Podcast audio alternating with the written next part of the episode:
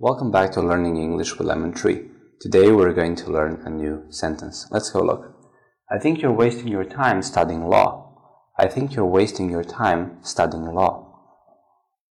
I think you're wasting your time studying law. I think you're wasting your time studying law. Waste time, it means to spend time doing something that won't have positive results or it's not useful or it won't be useful in someone's life. Uh, I think you are wasting your time studying law. I think you're wasting your time studying law. Thank you for watching. See you in the next video.